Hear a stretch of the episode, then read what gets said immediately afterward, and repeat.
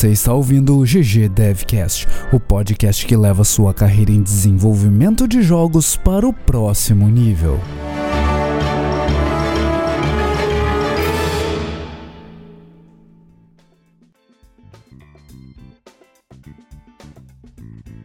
Fala galera, episódio 43 do GG Devcast.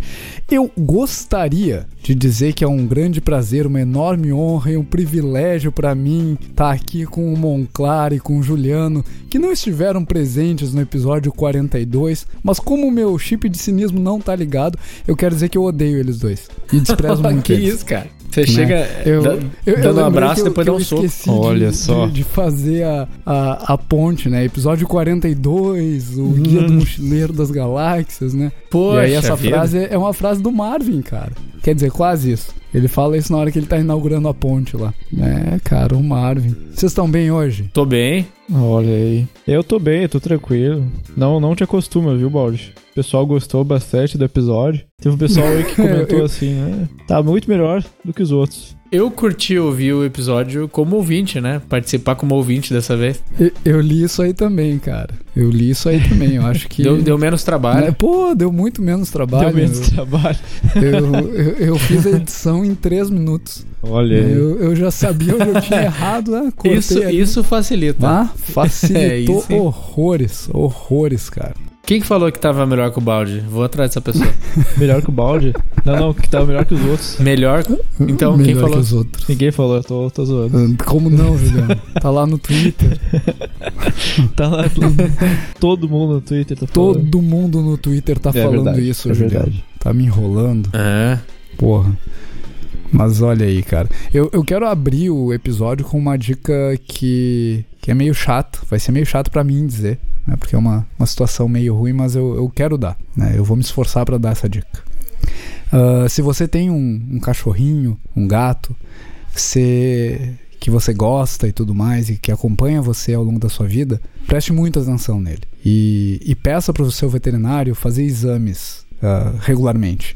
Não só o, o exame físico, o exame ao toque, mas peça para ele fazer exame de sangue, exame de urina, que existem algumas doenças que são bem silenciosas. A gente teve o, o desprazer de descobrir na semana passada que o Kami, que é o, o nosso cachorrinho, tá com insuficiência renal gravíssima. E a gente só percebeu os primeiros sintomas quando já já tá num estágio que é bem tarde para fazer qualquer tratamento. Então a minha dica é essa: você tem um animalzinho de estimação, cara, eles precisam de atenção, eles não conseguem se cuidar sozinhos. Então, cuida do seu animalzinho e pede pro seu veterinário, olha, faz um exame de urina, um exame de sangue. Ah, não são exames caros e são exames que podem garantir a qualidade de vida do seu companheiro por muito tempo. Então, minha primeira dica é: é meio triste, mas é, é importante que, que a gente tenha isso na cabeça, porque a gente nem sonhava com, com esse tipo de doença e pra gente foi um choque. Então, espero que, que isso possa ajudar alguma pessoa aí a,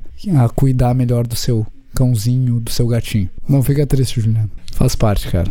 Infelizmente faz parte. Tá bom. Mas de volta aos trabalhos, né? É. Eu, eu desconcertei o Juliano, agora eu conserto ele. Eita. Eu, eu tenho mais dicas, Vamos. Juliano. Tem mais dicas. Hoje eu tô cheio de dicas. Tem mais dica? Eu tenho um monte de Eu dicas. também tenho uma dica aqui. Qual é a sua dica? Fala, Mas fala, a a sua dica. minha dica? Aham. Não, fala a tua dica. Tá, eu vou falar minha dica então. A, a minha dica é o Unit Machine Learning. Cara, eu não tinha brincado na plataforma ainda.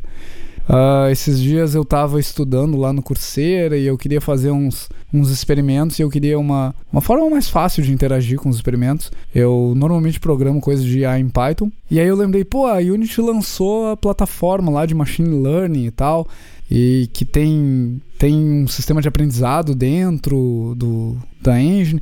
Vou dar uma olhada. Cara, tá bem legal. Eles contrataram uns caras muito bons de IA para fazer o, o sistema, fazer a integração. Eles estão investindo bastante nisso. Tem um monte de conteúdo de aprendizado lá também. E para quem não sabe, é, eles contrataram na real o, o Danny Land para ser o vice-presidente de IA na Unity.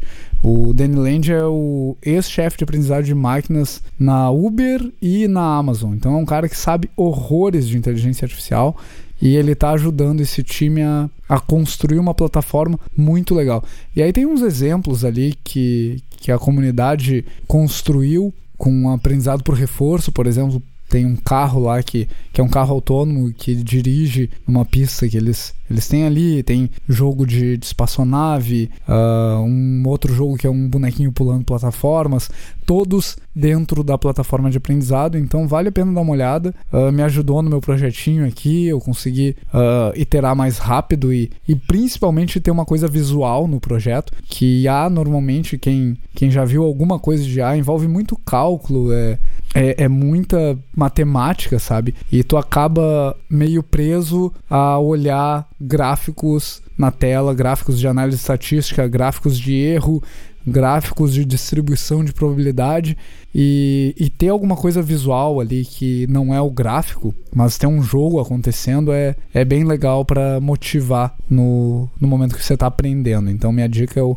Unit Machine Learning. Que massa, que massa. Fiquei interessado desse machine learning aí. O, minha dica, cara, também tem a ver com programação. Olha só, Ah, pulando aqui de área em área, é o aplicativo Solo Learn, que eu compartilhei lá no grupo dos apoiadores, inclusive já tem várias pessoas lá que estão usando junto comigo, que estão jogando junto comigo. Que ele é tipo um Duolingo, assim, sabe? Só que para aprendizado pra, de linguagem. Daí você diz assim, não, mas o Duolingo já é de linguagem. Ah, Mas esse é de linguagem de programação. então, por exemplo, se você quiser aprender Python, que nem o Baldi estava falando aí de Python, e Python é uma linguagem que eu tô cada vez mais apaixonado pela linguagem, você pode escolher aqui Python e aprender no estilo Duolingo. E não, não estamos sendo pagos por esse aplicativo. Poderia. poderia, mas- poderia.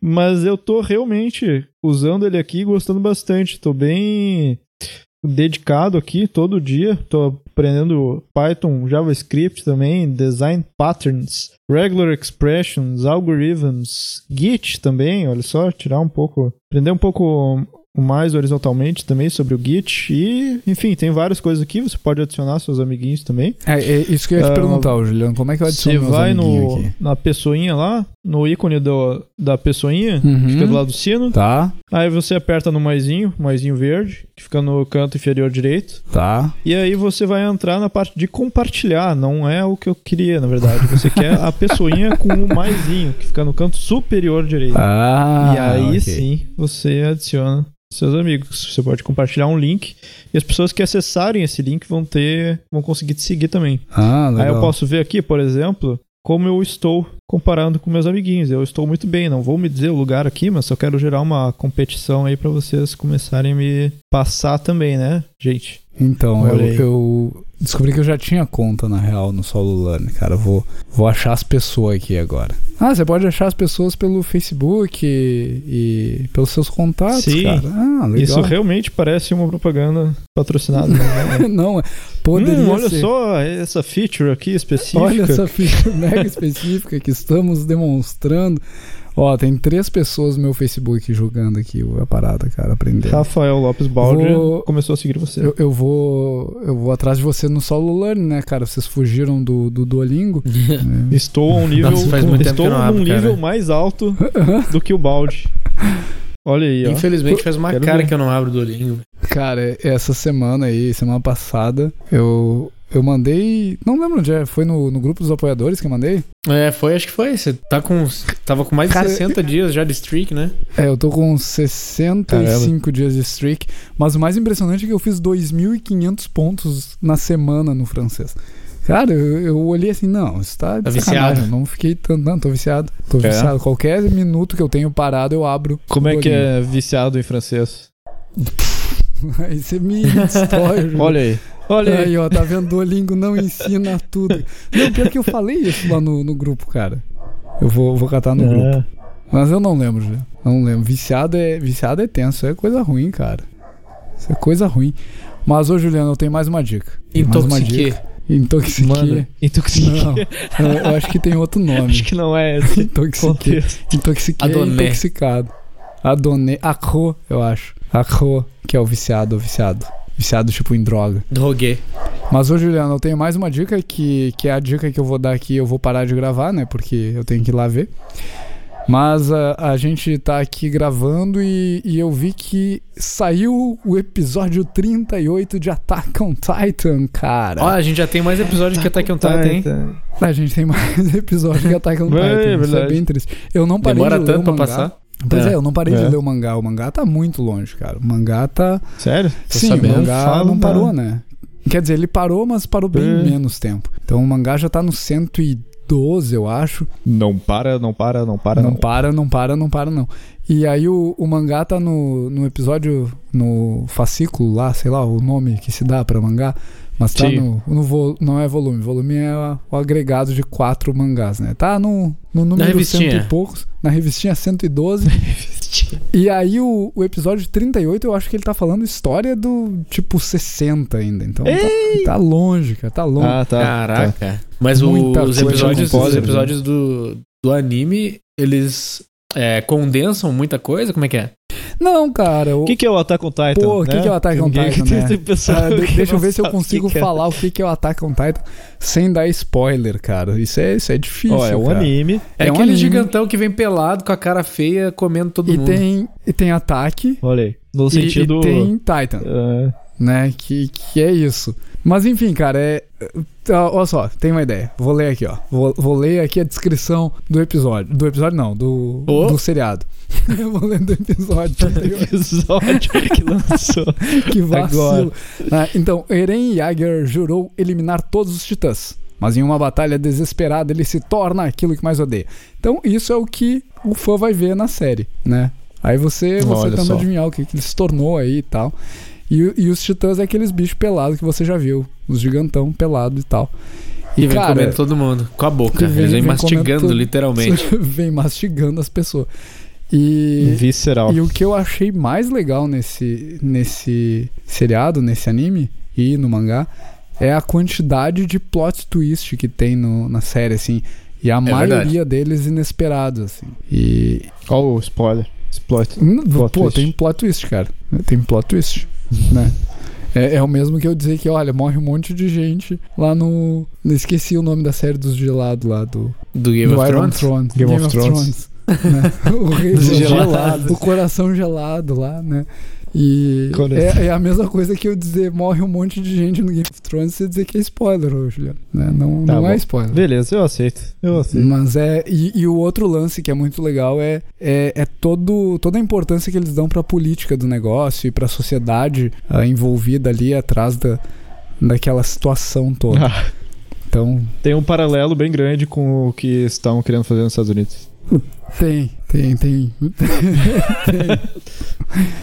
né? Tem. Fica a piada interna aí Fica a viu piada interna. Attack on Titan. né? Mas, ô Juliano, eu, eu acabei com minhas dicas, Juliano. Já falei de Unity, já falei dos cuidados com, com seus animais e já falei de Attack on Titan. E aí? O que, que, que você tem pra nós, ô Juliano? Monclar. Aliás, o Monclar, Monclar, você tem alguma As dica? dicas. Não tenho, corta isso porque eu não pensei em nada. Tá bom. Não corta. Não, não vou bom. cortar, ficou autêntico, original. Poxa vida, eu tô. Eu passei. Hoje eu tô coberto de, de pó de parede, porque eu passei o dia furando ela pra instalar cortina aqui na casa nova. As Pô, você podia dar uma uma dica de 100%. instalação de... Pra furar a parede, né? A, a dica Não pra furar chamei, a parede. A, a- a dica é não me chamar pra furar a parede. Porque eu, não- eu claramente não sou qualificado pra isso. A, a- a dica pra, pra Tá furar bom. a parede sem se sujar, Monclar, é, é o seguinte: o, o cara não vai ver agora porque não tem vídeo, né? Mas você cola uma, uma fitinha embaixo de onde você vai fazer o furo e cola um- uma folha de papel. Um post-it, alguma coisa assim. Sabe Faz que é? um, um funilzinho assim, aí você fura. E aí o pozinho cai no, no papel, Ah, entendi. né? Não cai na sua casa. Sensacional. Não, Não, mas né? o problema, o problema dica- maior foi quando eu furei o teto. Daí, cara, virou um É, ventilador o- de, de pó, assim. É. Foi tudo no meu olho. Furar Mas o tem- teto é. Devia ter usado. Porra, furar Tu o tem teto sabe como o não você sujar faz? as roupas também. Você pega o papel e, e faz um furo no papel. E faz um cone assim, de papel em Aham. volta da furadeira. Ah, e é bom, cara. É Pô, bom. olha aí, cara, Nossa. altas dicas. Dicas de Ou construção e reforma você pode fazer- Devcast. Você pode furar as paredes pelado. Que nem o. Aí que nem não o suja roupa. É verdade. Isso.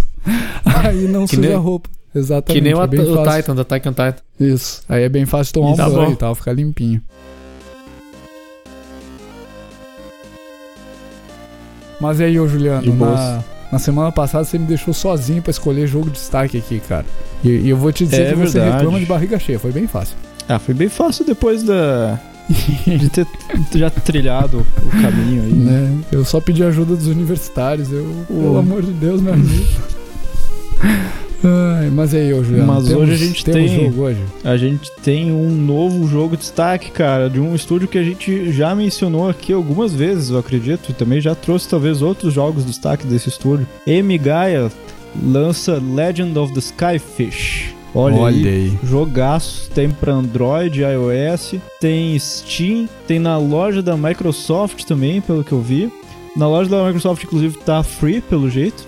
E, cara, o jogo tá inspirado no Zelda, jogo bem bonito, tá bem massa, tá bem polidinho. Action RPG, se eu não me engano, e você luta com uma, uma vara de pescar. Olha só, que único. massa, bem massa, gostei. massa. Achei muito da gostei hora, cara. Ele tem, tem um feeling muito Zelda mesmo. É, Vendo assim um pouco do gameplay. Ele tem bastante puzzle pra você resolver, assim, de, de cenário, empurrar coisa pra lá, pra cá, pensar bem assim no que você tá fazendo, pra abrir as portas e, e dar prosseguimento na sua aventura. E Olha a mecânica só. de a mecânica de combate ali da, da vara de pescar é bem legal, cara, velho. E a- as possibilidades que você tem, assim, de se é, enganchar nas coisas e atravessar pontos do, do mapa é, cara, bem legal, bem legal. Ah, você pode buscar. Bem massa. Você pode puxar os inimigos. Cara, tem umas mecânicas bem legais. Parece um joguinho de puzzle bem maneiro. É tipo um grappling hook, assim, também, né? Porque É, exatamente. que é a mecânica mais divertida que existe. Todo mundo curte um grappling hook. e 45 níveis, cara, parece que tá bem massa, bem polidinho, bem bonitinho também, bem massa. Tri. Show de bola, cara. Show de bola. Mas e aí, ô, ô Monclar? O que, que, que, que, que vocês trouxeram pra mim hoje, Monclar? O que que a gente Né? trouxe pro balde hoje? A gente que que trouxe hoje um tema. cara? Um tema de uma coisa bem legal, que é visto em vários jogos. Você que tá ouvindo aí, muito provavelmente já jogou algum jogo que tenha isso. E este, este algo é geração procedural. Ei, geração procedural, cara. Mas o que, que é geração procedural, Monclar? Você tá me sacaneando com esse termo estranho aí. É a geração dos procedurais. Olha aí. geração procedural. Boa, boa. Fala pra gente, Balde. Fala Olha pra aí. gente, programador. Né? Você não pode falar, né, Juliano? Eu ia dizer, o Juliano sabe o que é geração posso. procedural. Mas, cara, geração Eu fui mais procedural é, é a geração de coisas, e aí no caso de videogames a gente tá falando de geração de conteúdo, níveis, texturas, malhas, usando funções, usando procedimentos, né? E aí procedural por Narrativa. causa disso. Narrativa, áudio, enfim. Usando procedimentos, usando funções. Então, tu descreve aquilo que tu quer gerar em termos de configurações ou, ou em termos de ah, informações genéricas sobre esse conteúdo que você está gerando.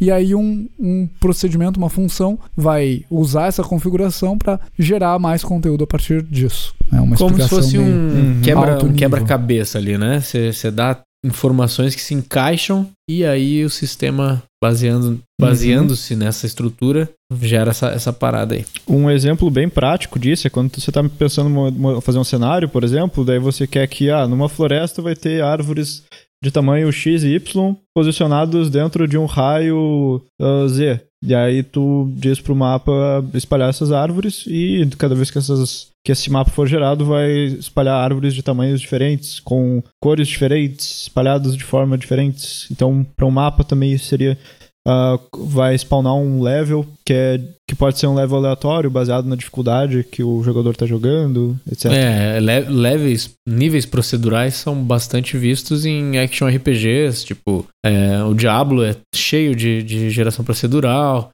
Uhum. é, o, tem vários roguelikes, né, o Nuclear Throne, Binding of Uhum. Isaac, é, aí voltando no action RPG, Path of Exile, é, aí o Borderlands também dentro do FPS tem geração procedural de conteúdo com as armas, Uhum. é, e por aí vai, por aí vai, assim, É, a as gente possibilidades tem são... a- aquele infinitas. jogo que eu quase falei o episódio passado inteiro sobre ele, que é o Minecraft, com geração É, de verdade. terreno procedural. Na, na verdade, geração de. Minecraft, procedor. É, eu acho que é, Juliano, eu tenho uma. Eu, eu, Pô, mas eu achei que toda vez que você apertava, alguém construía. né, Alguém ficava com o Note vai lá e constrói tudo pra você. Né? E, e- e eu acho É. que esse uso, inclusive, de geração procedural é um dos mais ah, óbvios, assim, que é a geração de terreno procedural, né? Ah, tem. Perfeito. Qual é o jogo, cara? Tem um jogo de. O Civilization usa a geração procedural no terreno do, do mapa ali também. É, o mapa Eu ele achei- tem o, o formato do mundo e tal, quando você escolhe o mundo, mas tem aquela opção lá de gerar um terreno aleatório e aí ele tá gerando um terreno procedural. É, isso me lembrou do, do Age of Empires também. É, o Age of Mas Empires termine, também. pode terminar, que eu te cortei. É, não, eu ia dizer, e aí o, o Juliano comentou ali de, de narrativas procedurais, eu tava pensando, cara, o que que é um jogo com narrativa procedural? E aí eu lembrei do Dwarf Fortress, que, que é um jogo que gera narrativa proceduralmente, então... ah, quem nunca jogou Dwarf Fortress, Dwarf Fortress é um jogo que dizem que é o precursor do Minecraft, ele inspirou o Minecraft. É um jogo em que você controla uma, uma fortaleza de anões. E esses caras não é não é simplesmente ter um, um anão no jogo. Ele literalmente dá um nome para esse anão. Ele dá uma história para esse anão. Ele, ele cria eventos no mundo para esses anões. Então você tá lá na, na sua, na sua bem feliz faceiro construindo sua base. De repente vem um evento dizendo: olha, o anão fulano de tal ah, derrotou a aranha tal e se tornou o grande guerreiro da, da fortaleza. E aí essas historinhas vão te deixando imerso no jogo, sabe? E, e nenhuma dessas histórias foi escrita totalmente. Essa evolução da história não foi escrita por ninguém. Existem ah, bloquinhos né, que compõem essas histórias, mas o jogo vai gerando elas ah, proceduralmente. Então acho É que, impressionante, cara. cara, é, é fantástico. O Dwarf Fortress foi lançado em 2006, eu tava vendo aqui. E ele tá sendo desenvolvido até agora, não tá? Acho Eles que tá, continuam tá, fazendo tá. coisas e coisas e coisas, né? Até onde eu lembro, sim, Muito cara. louco, cara. É, Você falou assim, se você nunca jogou Dwarf Fortress, daí eu, eu ia completar com uma piada. Você também não vai jogar, porque pra você começar a jogar parada, você tem que saber uma tonelada, você tem que ler uma bíblia. É, é, né? né, Eu lembro é, do- não, pra, pra começar, o jogo é, ele é todo em ASCII. É. Não, mas eu, eu acho que, eu acho que vale. Eu nunca, eu nunca tive coragem, mas eu sempre tive a curiosidade, sério. É um jogo que. Contrata uns artistas, cara. É um jogo que eu tenho vontade. Pra que artista, Juliano? Deixa o programador se expressar, É. Juliano. Mas é, pra quem, pra Tá quem não sacou, é um jogo que é feito em ASCII. Ele é, é um monte de, de caracterzinho na tela e, e caracterzinhos andando e, e piscando e, e com cores diferentes pra representar biomas, por exemplo. E, e tem mods que deixam ele mais bonitinho e tal. Tem uma comunidade ah, de modders muito grande em volta Cara, do mod Dwarf Fortress. é o que há, velho. Mod é o que há. Eu só quero, só quero deixar registrado aqui mais uma vez que eu sou fã de mods. Tá, tá pedindo pra, pra virar um sticker. E, e fazendo um link com, com o episódio passado, vocês não estavam aqui pra entender o link, né? O, o cara que tá ouvindo, ele vai entender, porque ele é um, um cara fiel Tá. no episódio. E, e fazendo o link, cara, o Dwarf Fortress é um, é um jogo que eu uso como exemplo para programadores quanto à separação de, de responsabilidade de códigos, porque é um jogo que ele é visualizado num- numa tela que renderiza caracteres ASCII, mas os mods conseguem renderizar isso de outras formas. Então fica bem clara a separação entre a mecânica do jogo e a visualização do jogo, sabe? E aí, quando Hum. você conseguir entender que, olha, o que o meu jogo é não é o rendering do jogo, você vai conseguir se tornar um programador melhor, você vai conseguir Boa. eh, fornecer mais ferramentas pro seu time trabalhar, porque Cara, você vai entender isso que é uma olha, visão. é separado. Isso é uma visão muito importante para um game designer ter também. Pra você não, não ficar ali é, distraído com. é, tipo, com visuais e coisas é, que seu jogo tem que. Você imagina que ele tem que ter, assim, não é necessariamente só a narrativa, não é só o estilo gráfico, é, mas você tem que saber enxergar é, por dentro disso, por trás disso, sim. Você tem que deixar toda essa liberdade na mão do artista, porque isso é. Ele tem que fazer com, a, com todo o poder que ele tem de arte. É, mas enxergar os elementos ali, a economia do seu jogo. É, eu digo economia querendo falar em termos bem amplos, assim, de, de qualquer fluxo de recursos, seja isso a, a vida, pontos de vida do jogador, até é, literalmente o gold que você pega quando você mata um inimigo. Uhum. É, você enxergar isso sem que tenha aquele visual todo e toda aquela, é, toda aquela carga é, é, visual atrelada é muito importante. Uhum. Aliás, já que você tocou no assunto economia, cara, você já pensou fazer um jogo com economia procedural? Será que rola? Olha aí. Deve rolar. eu, eu, eu não sei se vai ser tão divertido, porque a vida é assim e não tem muita graça. Nossa Porque-. Essas paradas aí de inflação Ai, meu Deus. não é a coisa mais o, legal o, do o mundo. Juliano Inflação me lembrou procedural. de outra do, do Marvin lá, né, cara? A, a vida, você pode odiar, ignorar, mas nunca gostar dela. Justamente quando você pensa que a vida não pode ser pior, de repente ela piora ainda mais. Que Não. isso, cara? Quem é Marvin? Você não lembra do Marvin, cara? O- Do o Marvin Mochileiro. do Mochileiro das Galáxias. Ah, É. sim, É ok. O Marvin, o, o robô depressivo. É o robô, o robô cabeçudo. Claro, claro. O claro. robô maníaco depressivo. É que você falou. Marvin, veio, me veio na cabeça o Marvin lá do. Do, do, do- da Warner lá, cara, o marciano, tá ligado? Pô, foi Nada a longe, ver, cara. cara. Não, nada a ver. Não conheço. Não, o Marvin Nunca o, nem o vi. cabeçudo, cara. O, Sim, o, cabeçudo O deprimido. robô deprimido. Que é, o- é pra Pode mim crer. um dos. Um do, é, é um dos, não. É o mais engraçado da série do, do Mochileiro, cara. É Pode fantástico. Ele odeia É bom. tudo. Ele odeia tudo. É Cara, muito bom. voltando no. Voltando na geração procedural de, de, de narrativa, me lembrei de. Acho que o Skyrim tem isso, não tem? Com quests. Alguns jogos, assim, de, de mundo aberto é, já implementam isso pra, tipo, gerar quests baseadas em situações que estão acontecendo ali naquele momento. É, o game designer o, é, deixou preparado, provavelmente, pra alguns ganchos ali pra tipo, ah, sei lá, tá tendo uma infestação de, sei lá, insetos gigantes, sei lá, no, no Uhum. Fallout, por exemplo. Aí algum NPC que tá ali por perto já pode transformar aquilo numa quest ou aquele evento mesmo virar uma quest no mapa e pronto. É, isso, tem, isso pode ter alguma narrativa atrelada, alguma coisa assim. E as coisas, Uhum. tipo, e você nunca vai ficar sem quest pra fazer. Uhum. E você também corre o risco de nunca mais voltar pra main quest por causa disso. Você vai drift Eu away, assim. deixo, eu deixo um link de referência de uma talk aí que é muito foda, que eu curto pra caramba, que é do Ken Levine. É Ken Levine ou Ken Levine? Não sei como se pronuncia. Que é o diretor do Bioshock, né? E um cara muito, muito, muito bom, né? E é a palestra dele aqui falando sobre narrativa, que ele tá chamando narrativa de Lego, que é bem alinhado com isso que a gente tá falando. Que é, tipo, partes pré-definidas de uma história, né? E fazendo. e construindo a narrativa em tempo real, né? Então ele ele, inclusive, traz o exemplo do Skyrim também. E ele traz outros exemplos de umas mecânicas que ele pensou também. Inclusive, tinha muita gente ah, esperando que ele fosse falar sobre o próximo jogo dele, depois do Bioshock, né? Galera só Mas- vai na talk pra isso, né? É. Ai, que horror, cara. Aliás, um, um outro jogo ainda com narrativa procedural que. Aliás, a gente tem que falar de narrativa um dia, cara. Tem que trazer o Arthur Protásio aí pra falar de narrativa.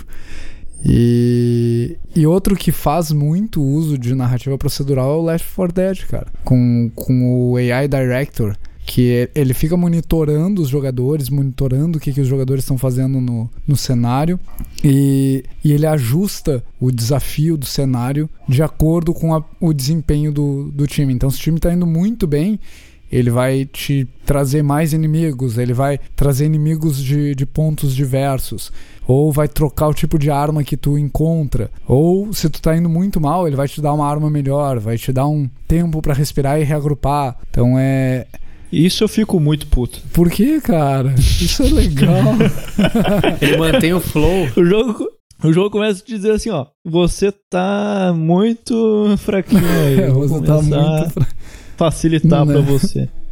Mas é meio que um legal rubber, uma vez que eu- é tipo um rubber banding, assim, né? Só que controlado por uma. IA. Isso. Assim, exato. eu acho que funciona bem quando isso não é visível. Sim, no Left eu 4 Dead concordo eu com você. Concordo Não, não- bastante com você. Eu não, não percebi isso. Quando você percebe, Então, mas tem, por exemplo, quando, quando É. você percebe, por exemplo, no Mario Kart, é, que o jogo todo ele começa a se dobrar pra fazer com que você volte lá pro primeiro, pra primeira colocação, fica- Né? começa a ficar sem graça.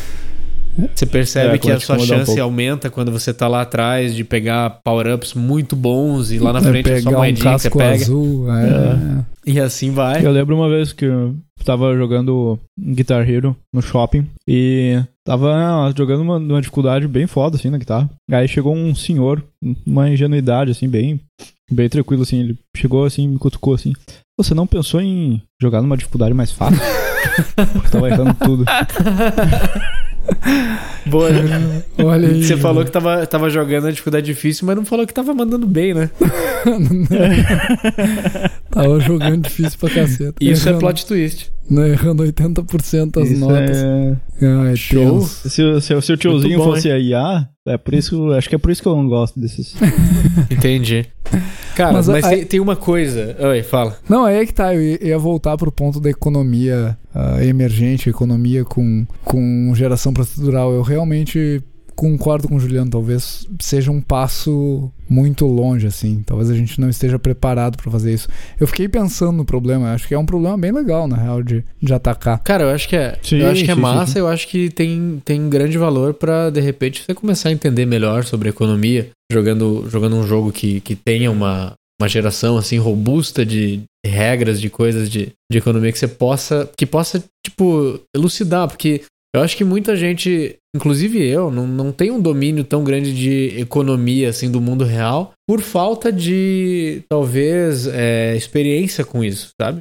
Falta de experiência própria. Uhum. Então, se de Uhum. repente um jogo que te exponha a mais situações, é, talvez ajude a desmis- desmistificar muita coisa e fazer com que a gente trate isso como uma coisa um pouco mais natural. Uhum. É, na real, ah, eu até tava lendo aqui agora, abri um, um artigo sobre o Elite e o Elite Dangerous. Ah, Aham. Aparentemente a Uhum. economia no jogo é gerada proceduralmente. Existe um sistema de regras pra construir a Ah, economia, interessante. mas ela é toda procedural nos dois jogos. Ah, pra, pra quem acho que tem não, uma- não sabe, assim, se não ficou claro, é, eu sou viciado no Elite Dangerous. O Elite Dangerous é aquele jogo espacial, né? É aquele jogo espacial que tem centenas de um milhares tempo. de, de planetas e galáxias e, e é, é aquele jogo que é Sim. melhor que o No Man's Sky. Uh, Eu ia falar, é o No Man's Sky, só que bom. Oh. é o No Man's Sky, só que bom. Hey. Ei, É, é o Star Mas Citizen o- que tá pronto.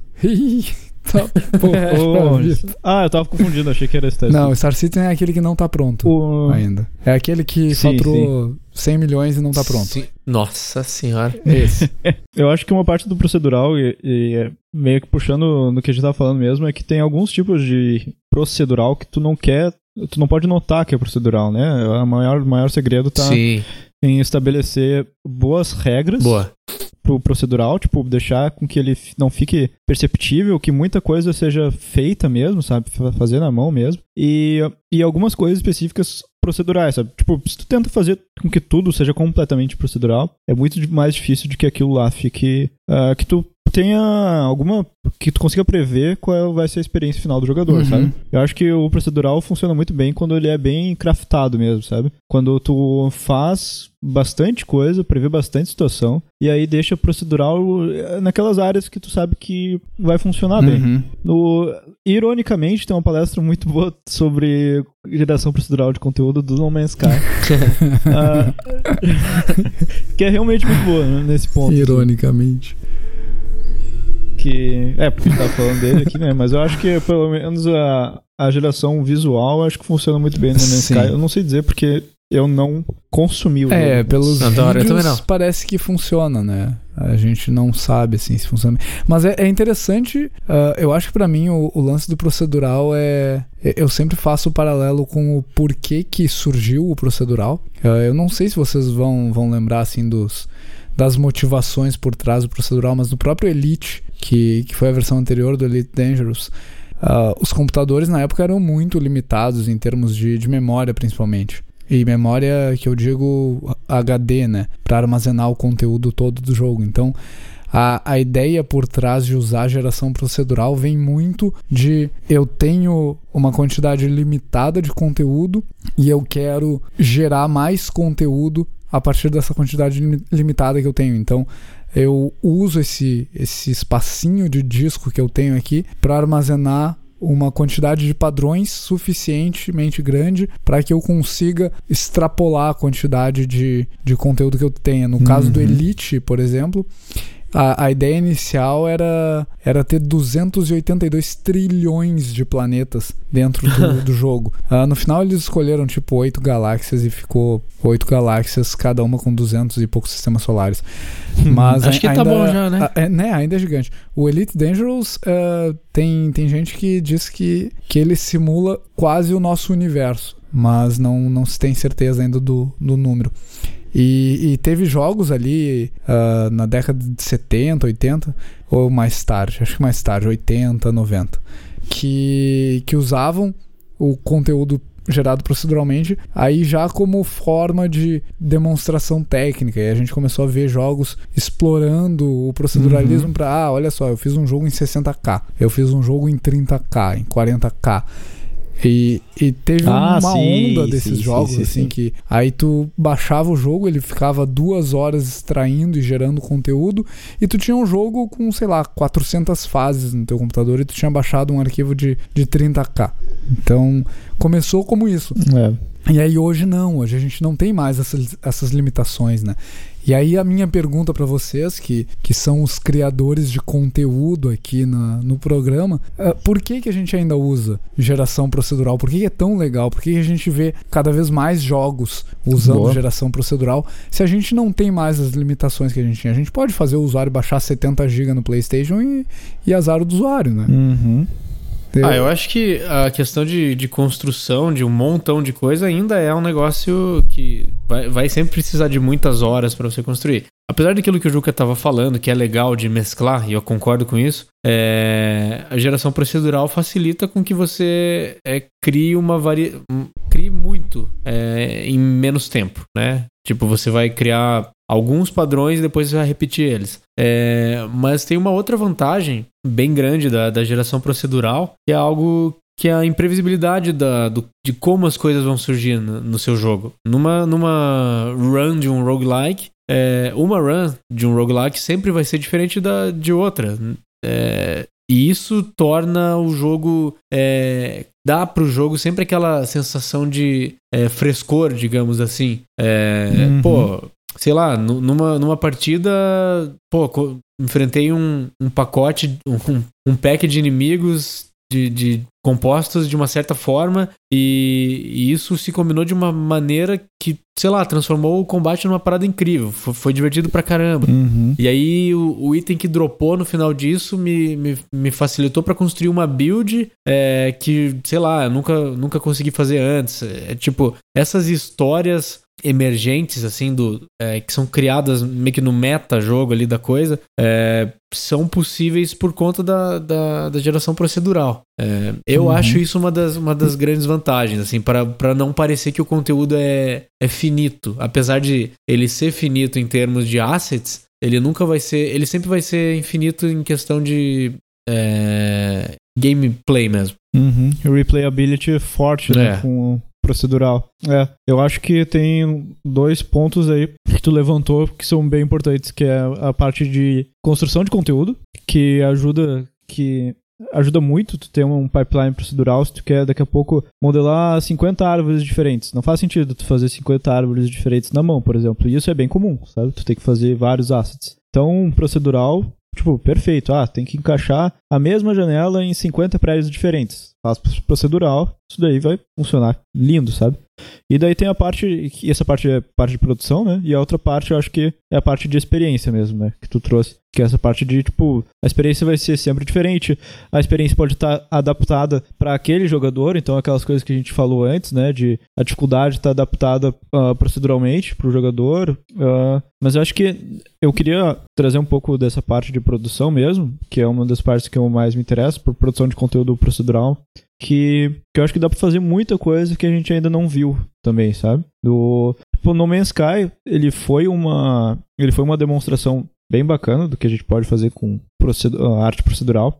E a arte procedural já é usada em, muito, em muitos jogos que não necessariamente a gente vê essa parte uh, procedural mesmo. Do tipo, as geometrias que são geradas, geralmente elas são bakeadas. E quando a gente está falando de arte procedural, geralmente a gente está tá falando de duas coisas mais fortes, assim, que é textura e modelo. Criação de modelo procedural, acho que é uma das coisas mais divertidas que tem para fazer. Textura também. Mas com, se tu vai trabalhar com textura, por exemplo, vai estar trabalhando com Substance, com modelo com Houdini, o legal é que mistura áreas que não são uh, bem, uh, bem familiar, familiar, familiares aos artistas, né? Por exemplo, vai estar trabalhando com um modelo procedural, tu vai estar trabalhando com código também, tu vai estar programando, às vezes programando em Python, programando numa linguagem nativa do Houdini, por exemplo, que é um dos mais famosos de, de modelagem procedural, né?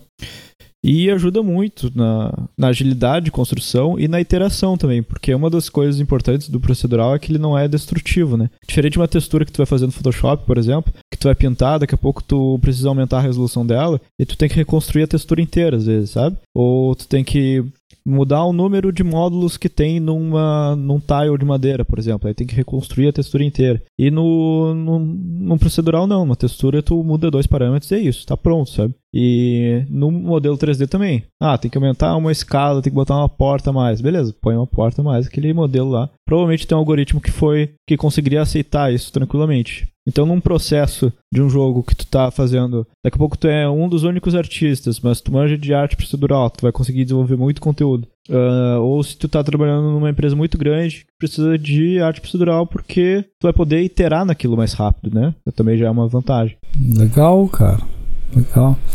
E, o, o Juliano, tu falou do Houdini ali. Uh, o Houdini, ele tem algoritmos de geração procedural dentro dele, né? Ele, eu lembro que ele tinha geração de árvores procedural. Isso ainda existe? Como é que funciona isso hoje? O Houdini, ele é focado em procedural, né? Hum. Então tu vai usar o Houdini, ele é muito famoso por fazer uh, VFX também, né? Principalmente por fazer VFX. Então tu vai criar um algoritmo vertical, onde tu vai dizer assim, ah, eu quero que tal ponto, tais pontos spawnem e, e tenham tal peso, semelhante ao sistema de, de a outros sistemas de partículas, né? E daí tu vai poder fazer bake daquilo, mas o Houdini ele tem muita ferramenta, ele é muito mais poderoso do que os que a gente já está acostumado Uhum. também, porque ele é usado para cinema e tal.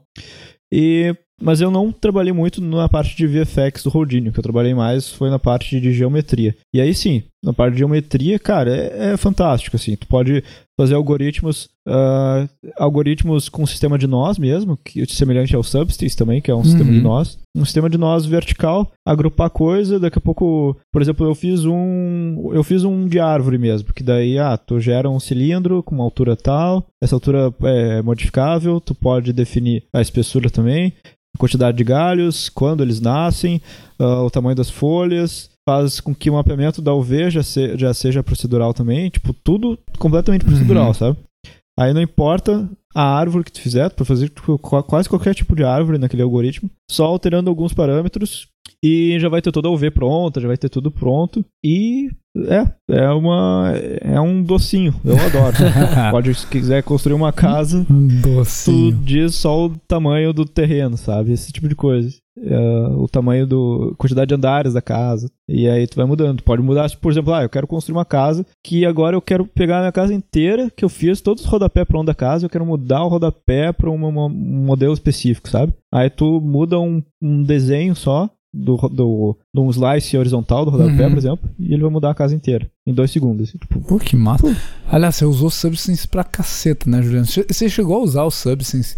Ah, eu lembro que no Ballistic a gente usou muito Substance pra, pra compressão de, de texturas ainda, né? A gente Sim. usou a parte de compressão dele. A gente chegou a usar a geração procedural de, de texturas no Ballistic ou a gente não, não experimentou isso? Pô, eu, esse daí eu acho que tu já sabe a resposta, né? Porque a gente usou só parte procedural. do Eu, eu tô, eu tô te Tipo, a gente usou muito da compressão. A gente usou muito da compressão, principalmente nas armas e, e nos personagens, né? Texturas que são mais difíceis de fazer proceduralmente, né? Porque são.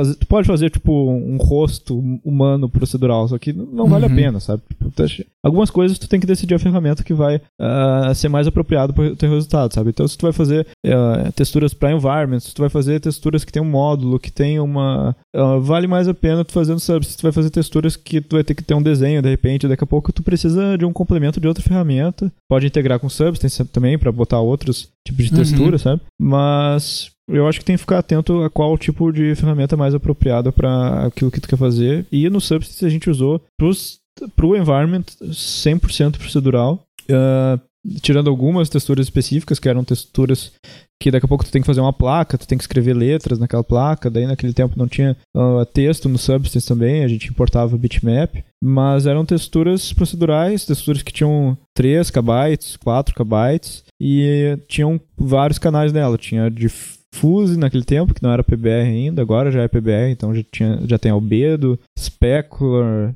Specular não, Metalness, Lossless, uhum. tudo no tudo no mesmo algoritmo, pesando 4 KB, por exemplo. É, é um negócio bem poderoso. E que tu pode alterar parâmetro em runtime também, né? Que nem a gente tava falando das outras mecânicas. Então, se tu quer fazer uma textura que daqui a pouco começa a cair neve, troca o tempo, tu troca alguns parâmetros na textura e o algoritmo vai estar tá pronto para conseguir atender esse tipo de demanda. Sim, né? aliás, um, um outro ponto ali, voltando no que tu falou de ah, a gente não não explorou tudo que, que podia ainda com coisas procedurais. Tem um ponto que, que é, eu vou, vou puxar a brasa pro meu assado de novo, mas um ponto que, que eu acho uhum. que vai ajudar bastante a explorar uh, novas formas de usar a geração procedural é o uso de inteligência artificial uh, como parte do, do processo de geração procedural. E aí tem um ponto do, do meu trabalho de conclusão ali que trata de Variational Autoencoders. Uh, o que, que é um autoencoder? É é uma rede neural que aprende a copiar coisas. Então, uh, tu coloca a foto do Juliano uhum. na entrada e ela reproduz a foto do Juliano na saída. Para que, que serve isso? A hora que tu me der uma foto do Monclar, eu não vou conseguir reproduzir uma foto do Juliano na saída. E aí eu detecto que, ok, isso não é uma foto do, do Juliano, é uma foto de outra pessoa que não o Juliano. E aí, junta isso que é um autoencoder, com a, a parte variational dela, que é a parte da distribuição de probabilidades desse cara. É um, uma teoria complexa, não vou me estender nela. Mas aí, junta com outras teorias de redes neurais e eu consigo usar essa rede neural não mais para reproduzir fotos do Juliano, mas para aprender os padrões envolvidos na, nas fotos do Juliano e aí eu consigo, movendo parâmetros dentro da rede, gerar novas fotos do Juliano. Então eu consigo, uma vez que a rede aprendeu a gerar aquele tipo de conteúdo, fazer com que ela gere outros conteúdos que são parecidos. E aí tem um pessoal explorando ah. uh, troca de, de textura, por exemplo. Ah, eu, eu ensino uma rede a o que, que é um quadro do Van Gogh. Tá? E como o, o, como que as cores funcionam, como as texturas funcionam. E aí eu dou uma foto do Juliano e ela vai pintar um quadro do Van Gogh com aquela foto do Juliano, sabe? Então uh, a gente ainda está explorando, ainda está muito no início essa teoria toda e, e tem muita gente pesquisando. E eu imagino que uma vez que a gente consiga treinar essas redes Uh, de forma mais rápida, porque elas ainda custam muito para treinar, tanto em tempo quanto uh, espaço e, e, capacidade de máquina. é, é, muito pesado, e principalmente treinar essas redes com imagens de alta resolução. Eu imagino que uma vez que a gente consiga uh, explorar outras, outros usos que não só imagens para essas redes, a gente vai ver gente usando geração uh, procedural com redes neurais para gerar áudio para jogos, gerar narrativas para jogos porque elas aprendem aquele padrão, sabe? Então tu extrapola a quantidade de conteúdo gerado por uma, uma rede dessas. Sim, eu lembro uh, disso que tá falando, acho que tá falando inclusive, tem uma pintura do Rembrandt que foi reproduzida pela IA. que foi tipo, ela pegou, reconheceu vários uhum. padrões da, do Rembrandt, um pintor uhum. barroco, né?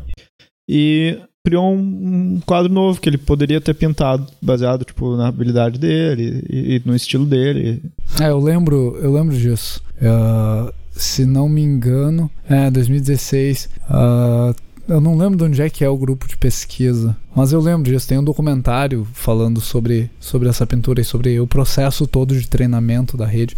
Eu vou, vou tentar achar o link e, e colocar aí na descrição do episódio também. É, só para voltar na, na questão de. Uma coisa que o Juca falou que é bem interessante mesmo é que o, a geração procedural ela, ela deixa de ser tão interessante se você simplesmente deixar o, o aleatório tomar conta de tudo. É, você tem que você tem que craftar muito bem as suas regras que vão juntar as partes do seu seja lá o que for do procedural que você quiser colocar no seu jogo, é, para que isso não, não fique previsível pelo jogador, para que não fique com aquela sensação que é tipo só um monte de conteúdo espalhado e diluído, é, porque senão isso não vai engajar. Um exemplo que, que dá para dar assim é, por exemplo, lutas de boss no, no Diablo, no Diablo 3. É, existem. É, no Diablo, o Diablo 3 ele é, ele é um misto e dá pra ver claramente assim, entre procedural e, e, e, craftado na mão, né? Então, assim, você tem áreas grandes de dungeons que, que não importam realmente. É, tão, tão, tão pesado assim, qual que, que você vai fazer com o level design, onde tem tipo sei lá, milhares de monstros espalhados, é, versus as salas onde, onde são encontros de boss. É, eu tenho minhas, as minhas críticas com, com as lutas de boss do Diablo 3, mas não vem ao caso. É mais na questão de, tipo, se fossem. Se as salas dos bosses fossem é, completamente aleatórias, poderiam existir situações onde você tivesse uma experiência bem chata, assim. Eu acho que é, tanto pro, pro, pra, pra bom quanto pra ruim. De repente você poderia entrar numa sala é, e a batalha é, ia ficar trivial porque, sei lá, tinha um monte de lugar para você se esconder e o boss bugou atrás de uma parede e pronto. É, assim como, sei lá, poderia ter algum, alguma situação onde você, é, por falta de regras de design, você ficou preso e o boss conseguiu te é, trancar no cantinho uhum. e já uhum. era, sabe? Então é isso, isso é, é, uma coisa simples, assim. É um exemplo simples para dar, mas é esse tipo de coisa que você tem que pensar na hora que você tá é, criando o, o, seu level procedural, criando o seu jogo com elementos procedurais. É, é cuidadosamente craftar isso. Até porque, é, digamos, de novo, nessa situação do boss, se você fosse colocar o jogador numa sala que nem parece uma sala de boss, nem parece nada significativo, ia ficar estranho, sabe? Você quer criar um pouco de. É, você quer criar flow pro seu jogo. E o flow, é, uma coisa completamente aleatória, não existe. Então é bom sempre manter isso em mente. Sensacional, cara. Tri. Eu, eu acho que a gente cobriu um monte de coisa sobre geração procedural uhum. e uso de, de geração procedural em jogos com certeza dá para voltar nesse tema várias e várias e várias vezes. Uh, dá para ir a fundo em cada um dos usos dele. Talvez valha a pena quando a gente voltar com as lives, né, Monclar? Uh, quando a gente voltar com as lives. É verdade. Fazer uma, uma demonstração aí ao vivo. Eu sei que o, o Juliano já fez uma demonstração de Substance que ele esconde até da mãe dele, né? Mas ele fez né? Você é. que é ouvinte do GG, trago verdades. O Juliano fez uma demonstração de Substance. Verdades. Né? Verdades serão ditas. Ele fez uma demonstração de Substance. Foi quando isso, Juliano? Lá na primeira semana, segunda semana do GG? Foi. Não, foi, dois, foi final de 2017, eu acho. É? Que, que a ideia era. Foi, assim, que, foi pouquinho hum. depois que a gente começou o GG.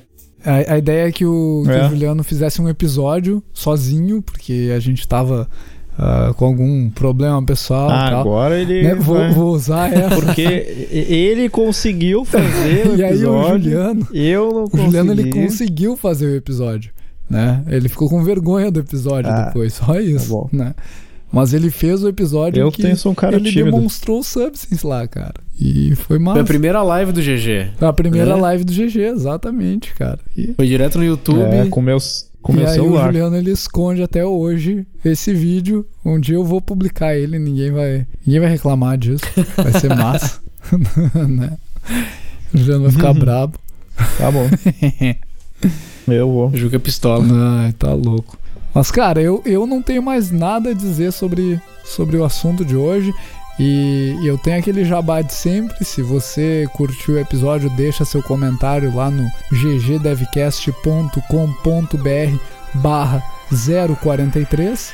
Se você quer deixar um comentário nos outros episódios, estão todos lá no site também. Se você quer mandar um e-mail pra gente, manda no contato arroba ggdevcast.com.br. Tá curtindo muitos episódios, quer nos ajudar a manter o programa no ar? Deixa seu apoio lá no apoia.se barra GG E a gente tem mais um, a gente, a gente ganhou mais apoiadores, né? É, sim. O Juca sim. mandou uma mensagem hoje falando Temos. empolgado que a gente bateu a tem barreira dos ver. 500 pila. É, olha aí, cara. Tem que ver se ele vai autorizar só. É, Ele já falou no Twitter, mas vamos ver é, se é ele- verdade, eu não, não sei ainda, cara. Né, Vocês já me xingaram da outra vez que eu ia falar o nome dos caras sem eles autorizarem. Agora eu não falo mais. Ai, mas, cara, se vocês não tem mais. Você tem mais alguma coisa, Juliano? O que você tem pra falar, Juliano? Eu vou deixar aqui a minha frase gerada proceduralmente pelo balde. Ô, louco, perigoso. Oi? Fez as regras. Oi? Foi feito sem designer isso aí, cara. Essas- Deve estar sem regra nenhuma. essa Calma, parada. Juliano, que eu não tenho tanto áudio assim ainda. Falta áudio de vocês. Ai, irmão, claro, você tem algum aviso final? Não tem nada. Não tenho nada, cara. Eu, eu tenho pra falar que eu, eu fiquei resfriado durante esse episódio. Minha voz já tá diferente agora no final percebi. do que tava no começo. Entendeu? Eu percebi, a sua voz, irmão, Meu foi nariz sumindo. entupiu aqui, cara. What the hell? Ai, cara. Eu tenho pra falar pra procurar vocês, pilha pra vocês meu- se agasalharem aí e não se aglomerarem muito, abrir as janelas, porque no frio é complicado, No galera. frio é complicado, baixa imunidade e tal. Não se abraça no inverno. Vai passar as doenças. Ai, cara, então se vocês não têm mais nada a dizer, por mim é GG. GG. GG.